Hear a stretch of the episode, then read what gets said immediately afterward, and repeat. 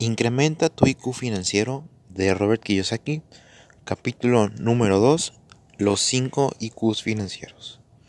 Bueno, nos va en este capítulo nos muestran brevemente cuáles son esos 5 IQs financieros de las que yo les estoy hablando. Primero, hay que ver cómo se mide un IQ financiero. Para medir un IQ intelectual se hace un examen y el, si tú sacas 130 y alguien más sacas 90, tú tienes un IQ financiero más alto. En lo, perdón, un IQ mental.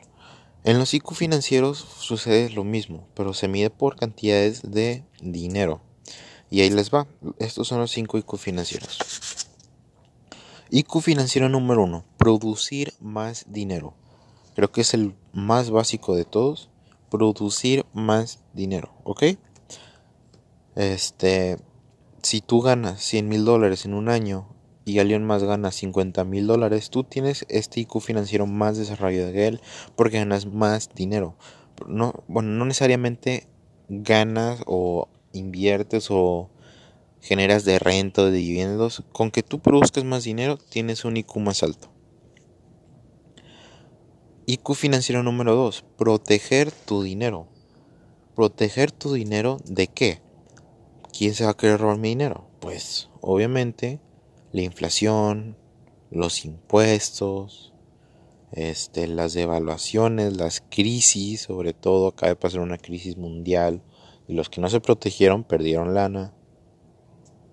Todo esto es así. O sea, simplemente ahorita con, con la crisis del coronavirus, si alguien hubiera previsto o más bien no previsto, si se hubiera preparado para cualquier crisis y hubiera ahorrado para pagar salarios, para mantener la renta del local, pues entonces las cosas serían diferentes y muchos negocios no habrían quebrado, pero la gente no es así. Proteger tu dinero de la inflación, muy importante. Proteger tu dinero de los impuestos, que es la manera legal en la que el gobierno nos quita no dinero.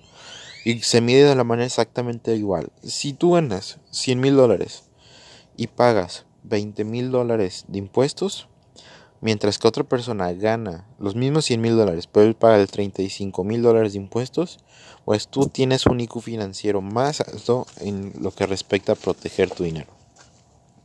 IQ financiero número 3, presupuestar tu dinero. ¿Ok?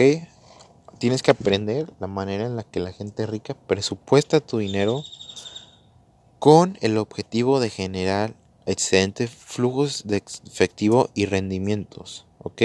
¿Qué quiere decir? Que tú tienes que saber presupuestar tu dinero que ganas cada mes de manera que gracias a ese presupuesto el siguiente mes ganes más dinero obtengas más dinero, cualquiera de las dos. O que puede ser que a largo plazo, gracias a esas inversiones y a, gracias a ese presupuesto, hayas obtenido rendimientos de tu dinero. Eso es saber presupuestar tu dinero. IQ financiero número 4, apalancar tu dinero. Aquí viene muy importante. Y esto me encanta, me encanta el apalancamiento. El apalancamiento es mi amigo. Ah, yo hago un negocio en donde se usa muchísimo el apalancamiento. ¿Ok? Es el negocio de compra y venta de divisas. Pero ahí les va. Digamos que yo tengo una cuenta de en un broker, que el broker es aquella institución que apalanca mi dinero. Entonces yo tengo, no sé, mil dólares. Esos mil dólares, si yo los meto al mercado, una inversión, una compra, una venta en corto, no me van a generar una chingada de rendimientos. Bueno, van a generar si el precio se mueve en el mercado de divisas, los movimientos del, precio de intercambio de divisas se mueven por pips. Si el precio se mueve 50 pips y yo metí todo, mis 100 dólares ahí, no voy a ganar más que 5 dólares. Y es un riesgo alto. Y ahí empieza el broker. Ahí entra el broker y me apalanca mi dinero. ¿Qué quiere decir? Que ellos ponen de su lana para que yo pueda ganar más. Mi apalancamiento es de 1.500. Quiere decir que mi cuenta de mil dólares no es de mil dólares, es de 500 mil dólares. Y esos 500 mil dólares salen de un fondo de liquidez, que bueno, es un tema. El punto es, que cuando yo meto una operación, digamos, con un lotaje de punto 10, que significa que el broker, apalancando mi dinero, va a meter 10 mil dólares en el mercado. Si el precio se mueve esos mismos 50 pips, yo voy a ganar o perder 50 dólares en vez de tan solo 5. ¿Ok? Entonces le puedo sacar el 50% de rendimiento, no, el 5% de rendimiento a mi cuenta de mil dólares sin tener que arriesgar o sin siquiera tener esos 10 mil dólares que se hizo. En pocas palabras, el apalancamiento es obtener más con menos. Eso es un apalancamiento. Ya me interesa, o sea, yo, se los adelanto porque ya sé qué es, pero me interesa mucho que, cómo va a implementar este capítulo, Robert. Icono financiero número 5, aumentar tu información financiera. Esta es clave, clave, clave, clave. Para empezar a correr, primero tienes que gatear. Entonces, como ya vimos anteriormente, por cada problema que se presente de dinero, es una oportunidad para aumentar tu IQ financiero, tu información financiera y todo eso. ¿De acuerdo? Luego, ya esos son los cinco habilidades que vamos a ver en este libro. Espero terminar este libro neta para finales de febrero porque quiero iniciar con más. Ya. Pues, ah, muy bien. ¿Y qué más dice en este capítulo? Dice que pues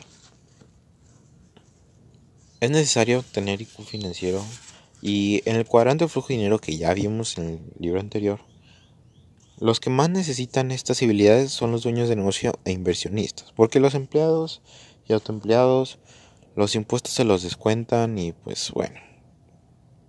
Pero los dueños de negocio e inversionistas son los que más necesitan estas habilidades, o sea, nosotros. Y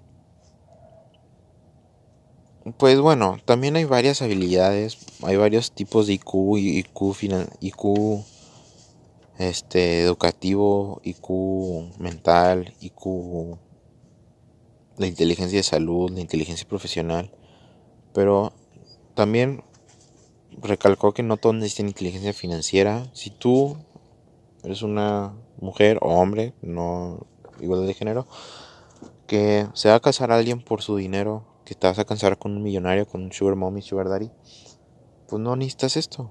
Si tú eres un joven, un junior, que su papá es multimillonario y vas a heredar su fortuna y tu papá te hereda su fortuna junto con trabajadores, contadores y asesores financieros que ya tienen IQ financiero, pues tú no necesitas. Pero nosotros que iniciamos desde abajo y queremos ser parte derecho del cuadrante del cuadrante dueño de nuevos inversionistas, sí necesitamos estos 5 IQ financieros.